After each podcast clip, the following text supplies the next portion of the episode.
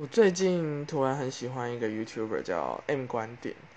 那其实，在我觉得在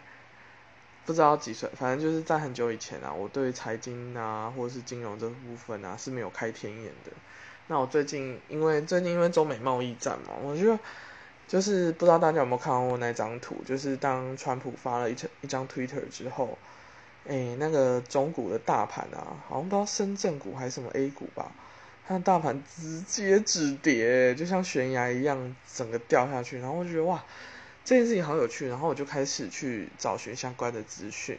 然后就发现了 M 观点，就觉得诶，他讲了很多，他用很平易近人的方式跟我们讲解什么叫做金融啊，什么叫做呃生活当中会遇到的一些